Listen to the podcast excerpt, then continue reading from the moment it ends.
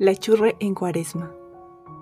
¿Te ha pasado como a la churre que muchas veces con su comportamiento termina lastimando a quienes ama aún habiendo querido hacer el bien?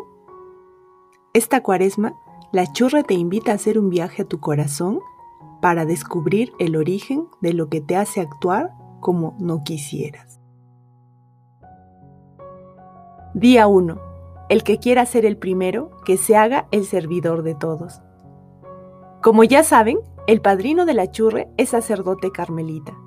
En el tiempo en que la churre fue a visitarlo, su padrino era el prior de aquella casa internacional. En otras palabras, era el administrador, pues estaba a cargo del buen funcionamiento del lugar. Pero él era un administrador diferente, no como la mayoría de los que había conocido la churre durante sus estudios universitarios o en las empresas en las que trabajó. Un día durante el desayuno, el fraile vietnamita dijo que no había logrado prender la nueva máquina secadora, que parecía estar malograda.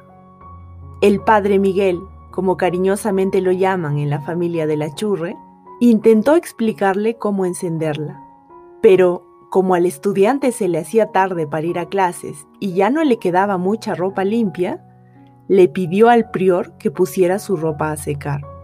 El padre Miguel, dirigiéndose a la churre, le dijo, Demoraremos un poco en salir, pues mi hermano necesita de mi ayuda.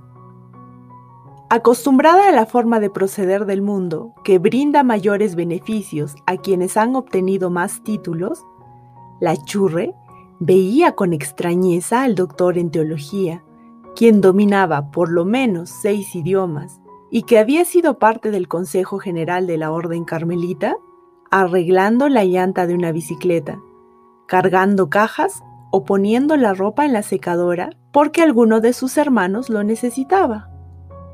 Su comportamiento era muy diferente a la forma de proceder de la mayoría de los administradores que la Chu reconoció. Por ejemplo, uno de ellos hubiera considerado la petición de aquel subordinado como una ofensa de alto grado y no se hubiera quedado tranquilo hasta demostrarle su superioridad. ¿Qué era lo que marcaba la diferencia entre ambos administradores? Pues la humildad. Uno estaba dispuesto a ponerse al servicio de sus hermanos, mientras que el otro esperaba ser servido por todos. Pero, ¿acaso tener un cargo más alto, más conocimientos, más títulos, una familia unida, hijos amorosos, nietos cariñosos, un buen trabajo, una casa bonita, un servicio en la iglesia, mayores ingresos económicos, etc., nos hace mejores?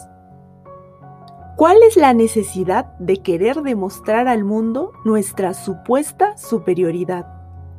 ¿No será que en el fondo creemos que valemos muy poco?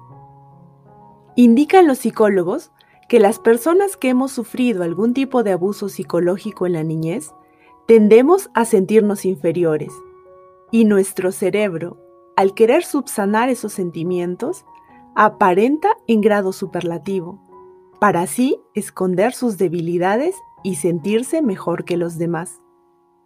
Y no nos damos cuenta que ese complejo de inferioridad nos va convirtiendo en personas soberbias. Entonces, hoy te invito a pensar en aquello que crees que te hace mejor que los demás, a identificar la estatua que has construido para ocultar las heridas de tu pasado y que estás dispuesto a defender a toda costa. La buena noticia es que esas heridas pueden ser sanadas por nuestro gran Dios.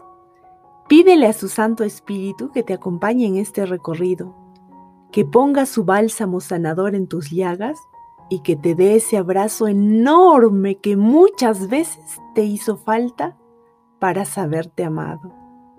Porque solo un corazón más sano es capaz de ponerse al servicio de sus hermanos. Te espero el próximo viernes en este viaje hacia tu corazón. Te abrazo con mis oraciones.